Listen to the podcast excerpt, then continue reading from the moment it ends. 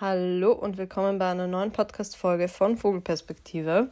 Ich hatte eigentlich ein anderes Thema für diese Folge geplant, ähm, habe aber gestern dann eine Instagram-Story gemacht und das Thema Mansplaining angeschnitten. Eigentlich gar nicht mit dem Hintergedanken oder dem Plan, daraus jetzt ein großes Thema zu machen, aber ich wollte mal so einen kleinen Gedankenanstoß geben und wie das so oft ist, wurde von außen dann ein relativ großes Thema draus gemacht. Ich habe sehr viele Nachrichten dazu bekommen und vor allem auch sehr viele Nachrichten von Frauen ähm, als Reaktion auf meine Story.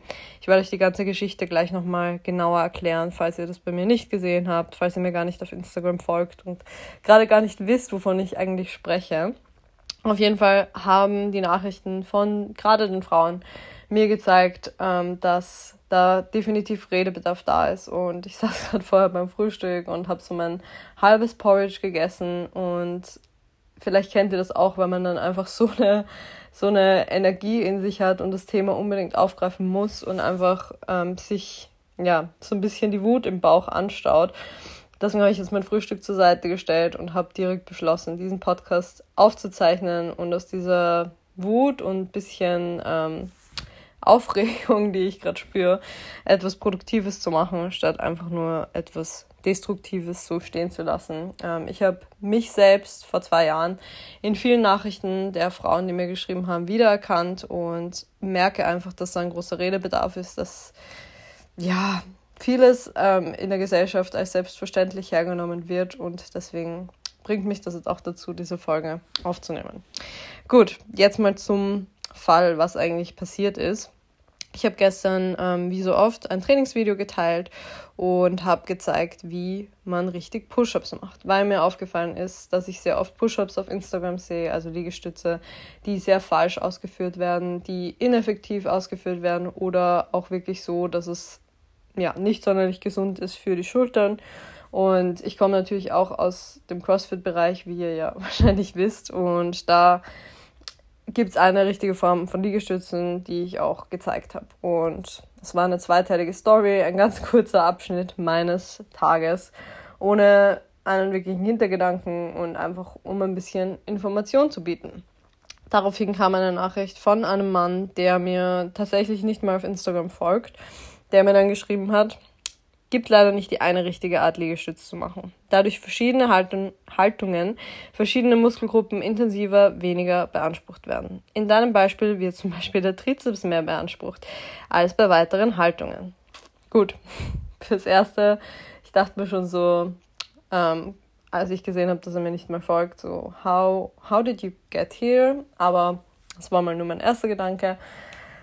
Und ich habe weil ich mich sehr viel mit dem Thema Feminismus auseinandergesetzt habe ähm, und sehr viel drüber nachgedacht habe, ihm dann auch geschrieben, Thanks for mansplaining. Ist auch nicht richtig, es gibt breite Liegestütze, die die Brust mehr beanspruchen, aber da setze ich auch die Hände breiter auf. Sonst habe ich bald keine Schulter mehr, mit der ich Push-ups machen kann. Eine sehr kurze, klare Antwort. Ähm, ich habe meine Grenzen gezogen, wie ich das sehe, bin nicht, ja, unfreundlich geworden, aber habe schon klar gesagt, dass hier nicht der Time and Place ist, um mir etwas über mein Training zu erzählen. Vor allem nicht als Person, die meinen Content einfach absolut gar nicht verfolgt. Und falls ihr euch jetzt wundert, was ich überhaupt meine, wenn ich von Mansplaining rede, möchte ich euch kurz mal die Oxford Dictionary mh, mm, Erklärung dazu vorlesen und auch eine Erklärung aus Rebecca Solnit's essay, Man Explain Thing to Me. Things to me, wow. also, die erste Erklärung ist: The practice of a man explaining something to a woman in a way that shows he thinks he knows and understands more than she does. Und die Erklärung von Rebecca Solnit: A patriarchal act that trains women in self doubt and self limitation, just as it exercises men's unsupported overconfidence. Where to start? Ich habe dann noch eine zweite Nachricht ähm, dazu bekommen. Natürlich auch von einem Mann. Ich finde die Antwort schon etwas merkwürdig angespannt von Ihnen. Mansplaining, wie kann man hier einen sexistisch geprägten, von mir aus auch antisexistischen Begriff wie Mansplaining für sowas verwenden? Zusätzlich dazu ist die Anregung nicht ganz falsch, da besonders enge Liegestütze den Trizeps primär beanspruchen, während ein Winkel vom Oberarm zum Körper von plus minus 45 Grad einen erhöhten Anspruch auf den Pectoralis setzt. Immer gut, wenn man lateinische Begriffe verwendet, dann wirkt man gleich nochmal kompetenter. Rein aus Interesse und aus dem Zweck der sachlichen Diskussion würde ich gerne wissen, wieso der Begriff Mansplaining verwendet wird. Lese das immer häufiger. Mein Tipp auch an der Stelle, einfach mal sich selbst einlesen, hilft meistens, aber gut. Ah, okay, ich muss mich kurz beruhigen. Die Reaktionen aus meiner Community ähm, waren sehr gemischt. Ich würde sagen, 70 Prozent haben mir sehr viel Zuspruch gegeben, haben mir von Fällen erzählt, in denen sie Mansplaining erlebt haben. Und die erste Reaktion tatsächlich, die ich bekommen habe, war auch von einem Mann, den ich auch persönlich kenne, ähm, der mir eine lange Sprachnachricht dazu geschickt hat und auch sehr ablehnend auf die ursprüngliche Nachricht reagiert hat, ähm, gemeint hat, er versteht nicht, wie man auf die Idee kommt, ähm, sich das rauszunehmen, einer Person, der man vielleicht nicht mehr folgt oder einer Person, die eigentlich sehr qualifiziert ist in dem, was sie macht, so etwas zu schreiben und ungefragt diesen Advice zu geben. Die anderen Reaktionen aus meiner Community gingen ein bisschen in die Richtung, also die 30 Prozent, die jetzt nicht Zuspruch waren, gingen so ein bisschen in die Richtung so, hä, warum Mansplaining? Was hat das mit dem Geschlecht zu tun? Ähm, können nicht auch Frauen bevormundend sein? Ähm, ich finde deine Reaktion übertrieben. Ähm, ja, alles, was so in diese Richtung geht.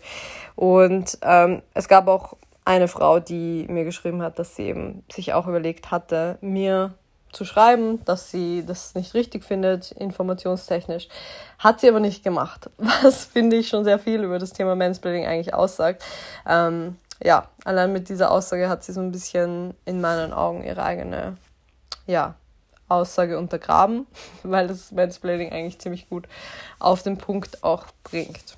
Gut, ich könnte euch jetzt hunderte Beispiele nennen, in denen ich männliches Bevormunden erlebt habe, in denen ich ungefragt von Männern auf Dinge hingewiesen wurde, in denen mir meine Kompetenz abgesprochen wurde und ich für dümmer gehalten wurde, als ich definitiv bin.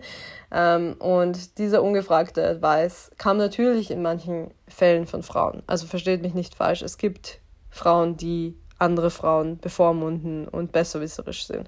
Es gibt Frauen, die mir auch auf Instagram ungefragten Advice schicken aber was wir nicht vergessen dürfen, ist, dass diese Machtstrukturen zwischen Männern und Frauen oder diese Macht, die Männer in unserer Welt und in unserer Gesellschaft haben, existieren. Es ist nichts, was ich mir jetzt überlegt habe, weil ich Männer so scheiße finde ähm, und finde, dass alle Männer schreckliche Menschen sind, weil das ist definitiv nicht der Fall. Ich habe in meinem Leben tolle Männer, die sehr respektvoll sind, die sich auch mit ihrem Verhalten, ihrer privilegierten Position, ähm, vor allem als weiße Cis-Männer, auseinandersetzen und diese Privilegien nicht nutzen, um Stereotype zu reproduzieren oder Frauen weiterhin zu unterdrücken, sondern sich eben dem sehr bewusst sind, dass sie in dieser Machtposition sind und anders denken. Aber diese Machtstrukturen existieren und Sprache ist ein Ausdruck von Macht und oftmals ist in Sprache eine Machtposition erkennbar. Und vor allem tut Sprache eins, sie verstärkt bestehende Machtverhältnisse. Und genau das ist das große, große Problem an Mansplaining. Ich habe das schon so oft erlebt und da werdet ihr mir vielleicht als Frauen selbst ähm, zustimmen, dass man beispielsweise, um jetzt in diesem Fitnessbereich zu bleiben, dass man im Gym ist und man trainiert vor sich hin, man ähm, ist einfach in der eigenen Zone und plötzlich kommt ein Mann und erklärt einem, was man gerade falsch macht, was man gerade anders machen sollte.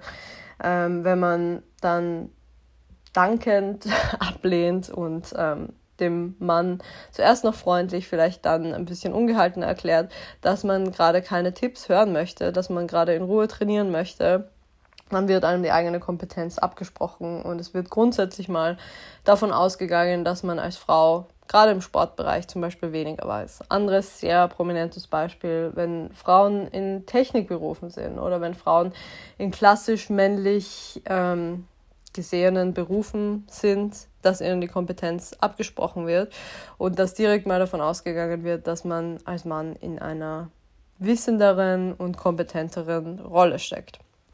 Ganz viel Bewusstsein ähm, dazu habe ich auch durch das Buch von Rebecca Solnit bekommen. Ich habe euch gerade vorher schon ein Zitat von ihr vorgelesen, beziehungsweise eine Definition von Mansplaining. Und sie hat das Buch ähm, Wenn Männer mir die Welt erklären oder When Men Explain Things to Me geschrieben. Und das habe ich damals, ich glaube, 2019 gelesen. Und ja, wie gesagt, mir ist es auch wie Schuppen von den Augen gefallen. Mir ist so vieles nicht bewusst gewesen, was in unserer Welt falsch läuft, was für Machtstrukturen ich auch erlebe und wie oft ich als Frau gesilenced werde, wie oft mir meine Emotionen und meine Kompetenz abgesprochen werden.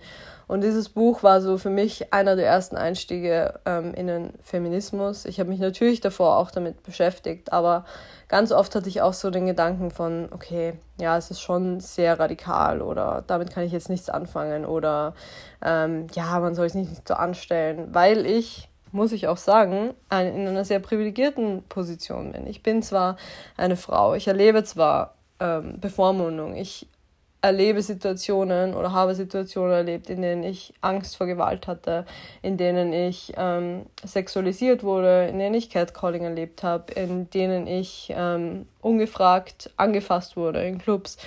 Aber trotzdem bin ich noch in einer sehr privilegierten Position. Ich bin aufgewachsen in einer sehr offenen Familie, die mir nie das Gefühl vermittelt hat, ähm, dass ich jetzt als Frau weniger erreichen kann. Ähm, ich habe sehr viel Gleichberechtigung innerhalb meiner Familie erlebt. Ähm, ich habe ich bin in einer kleinen Stadt groß geworden, in der Gewalt jetzt nicht so an der Tagesordnung stand und ähm, habe viele Dinge zwar schon erlebt, dass ich gecatcallt wurde, wie gesagt, auch als 13-jähriges Mädchen. Ich habe erlebt, dass ich mit dem Schlüssel in meiner Hand nach Hause gelaufen bin, um mich zu schützen. Ich habe Selbstverteidigungskurse gemacht, äh, die nur darauf abgezielt haben, mich als Frau ähm, sicherer zu machen in, auf der Straße. Und natürlich habe ich diese ganzen Dinge erlebt und natürlich wurde mir das auch alles mitgegeben, aber grundsätzlich habe ich nie Gewalt im extremen Sinne erlebt. Ich hatte keine Erfahrungen aus meinem Umfeld, die in die Richtung gingen. Und auch im beruflichen Umfeld habe ich das jetzt nicht so stark erlebt, dass ich zum Beispiel auf eine gläserne Decke gestoßen bin, dass ich ähm, ein schlechteres Einkommen hatte als ein Mann in derselben Position, weil ich eben auch schon sehr früh selbstständig war. Deswegen, ich war immer in einer sehr privilegierten Position und aus dieser Position lässt sich es natürlich sehr leicht sagen, ja gut, ist schon alles ein bisschen übertrieben und ja, not all men und ähm, Männer sind ja eigentlich ganz toll. Wir Frauen ähm, haben ja eigentlich sowieso die gleichen Möglichkeiten. Wir dürfen uns nur nicht so anstellen. Also so ein bisschen ging meine Einstellung damals schon in die Richtung, würde ich sagen. Und zurück zu Rebecca Solnit. Dieses Buch von ihr hat mir dann einfach sehr die Augen geöffnet, weil ein Beispiel, das sie auch dazu gebracht hat, ähm, das Buch überhaupt zu schreiben, war, dass sie auf einer ich möchte es nicht falsch erzählen, ich kann es nur mehr ungefähr wiedergeben, aber ich würde euch sowieso äh, empfehlen, das Buch selbst zu lesen.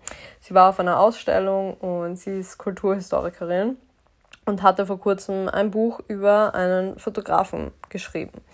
Und dann hatte sie ein Gespräch mit einem Mann auf dieser Ausstellung, der ihr lang und breit davon erklärt, erzählt hat, dass er dieses Buch gelesen hat und ähm, er hat ihr quasi so vieles erzählt, dass sie das unbedingt lesen müsse. Und sie hat geschrieben, dass sie sich in diesem Moment gefühlt hat wie ein Kind beim Musikunterricht, ähm, das erfährt, so ja, lies dieses Buch, weil dann, dann erhältst du die ganze Kompetenz. Er wusste natürlich nicht, dass die Autorin des Buchs vor ihm steht. Und die Begleiterin von Rebecca Solnit hat in dem Gespräch dann auch irgendwann erwähnt, dass Rebecca Solnit ja die Autorin des Buchs sei. Und damit hat dieses Mansplaining trotzdem nicht aufgehört. Ich meine, dieses Szenario, wenn man sich es vorstellt, ist eigentlich so absurd, dass ein Mann vor der Autorin des Buchs steht, ihr den Inhalt erklärt, ihr nahelegt, sich doch mal damit zu beschäftigen. Und selbst als er erfährt, dass sie die Autorin des Buchs ist, reißt dieses Mansplaining nicht ab.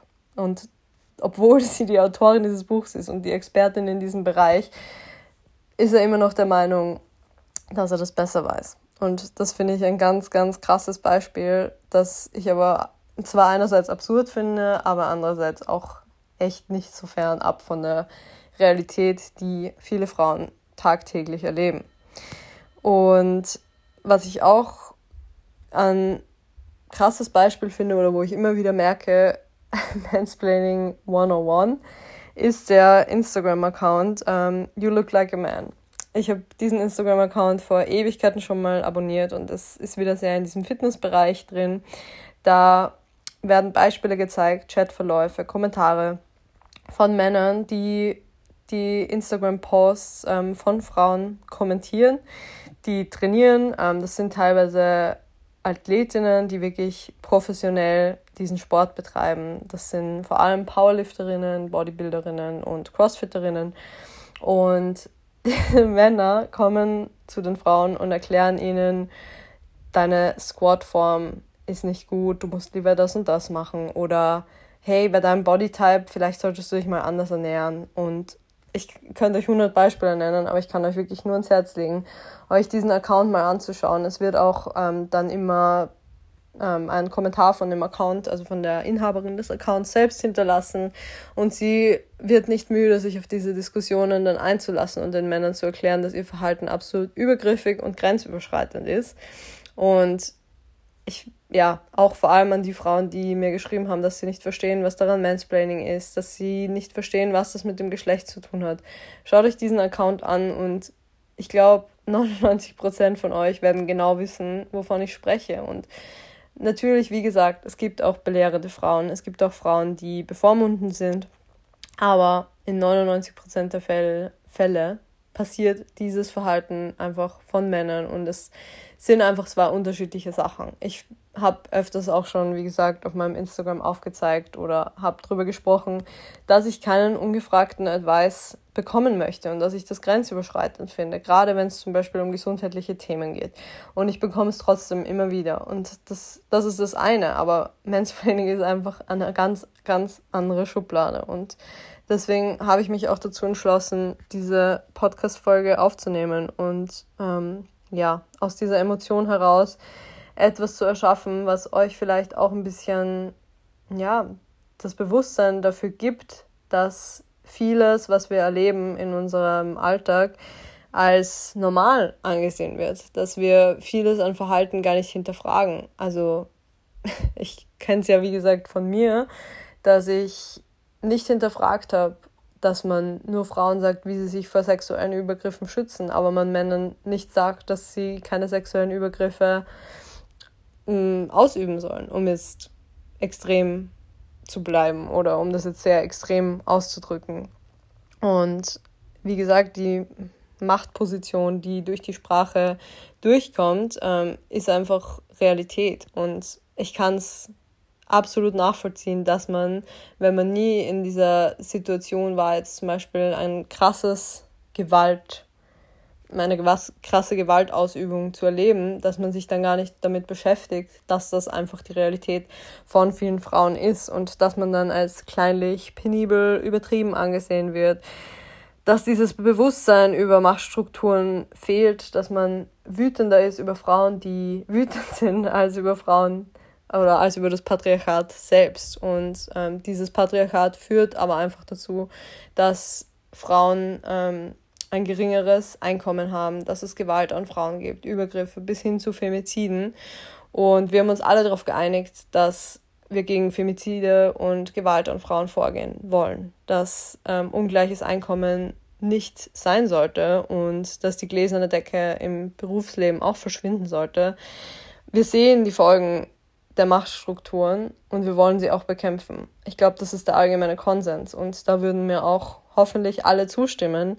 Aber wir sehen nicht, wo diese Machtstrukturen schon anfangen und dass sie viel früher entstehen und auch viel früher schon reproduziert werden. Und es klingt jetzt vielleicht mega weit hergeholt, aber in Wirklichkeit beeinflusst unsere Sprache, unser Alltag so viel von dem Ganzen.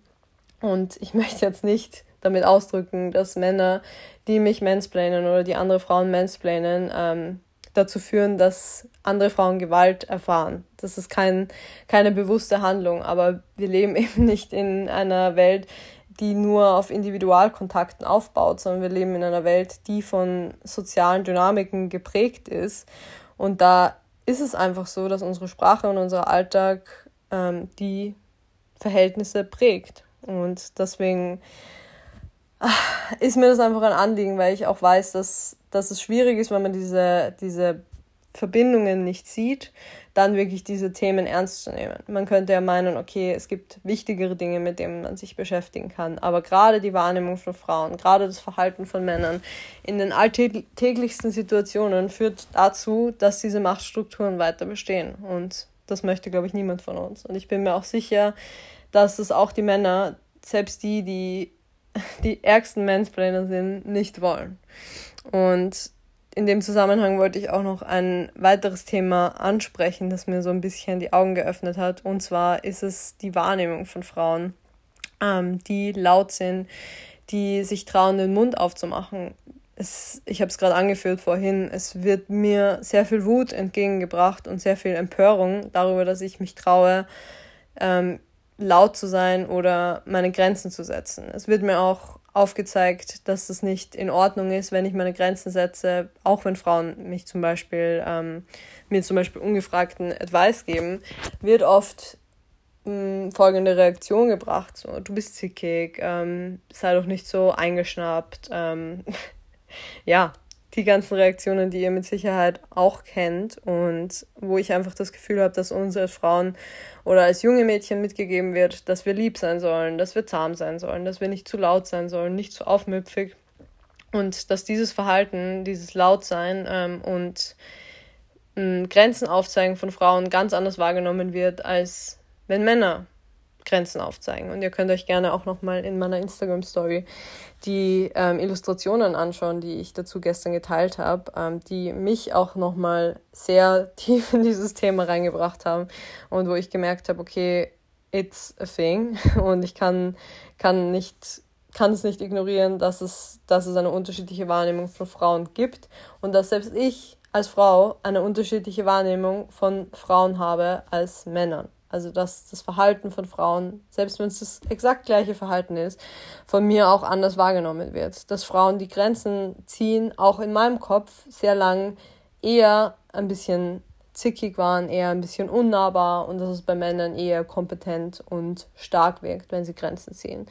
Dass ich Frauen ähm, jetzt um um jetzt wirklich diesen Begriff zu verwenden, der verwendet wird, den ich jetzt persönlich auf keinen Fall verwenden würde, aber dass Frauen als hysterisch gelten, wenn sie ähm, wütend sind und dass Männer dann eher als passioniert gelten. Diese ganzen kleinen Beispiele im Alltag, die für viele wahrscheinlich völlig ähm, unwichtig wirken oder die viele für nicht entscheidend halten und wo viele fra sich fragen, warum man sich mit solchen Kleinigkeiten aufhält. Aber genau das ist es, was unsere Wahrnehmung von Frauen in der Gesellschaft prägt. Und deswegen möchte ich euch dafür sensibilisieren, genauso wie mich viele InstagrammerInnen, PodcasterInnen, ähm, AutorInnen ähm, geprägt haben und mir mitgegeben haben, dass diese Dinge eine Rolle spielen.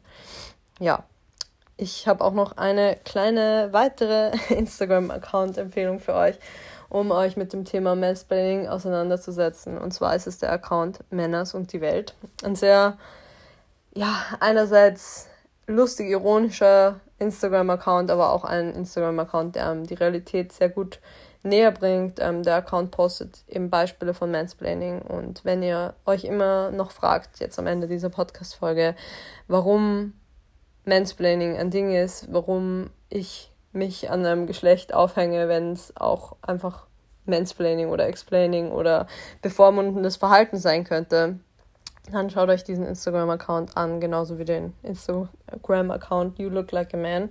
Ich werde euch auch nochmal alles in die Show Notes packen und dann hoffe ich auf jeden Fall, dass ich euch mit meinem kleinen Monolog etwas mitgeben konnte und ich habe das Gefühl, ich habe meine Wut und meine Aufregung in etwas sehr Produktives verpackt und bin sehr froh, dass ich jetzt gerade diese Podcast-Folge aufgenommen habe, weil es mir jetzt auch besser geht, ähm, wo ich mir das von der Seele geredet habe.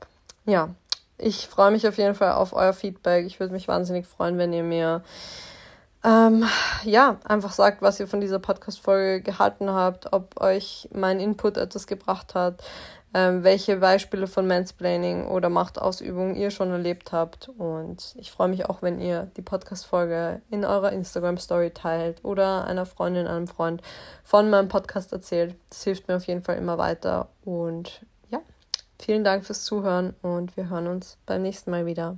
Tschüss.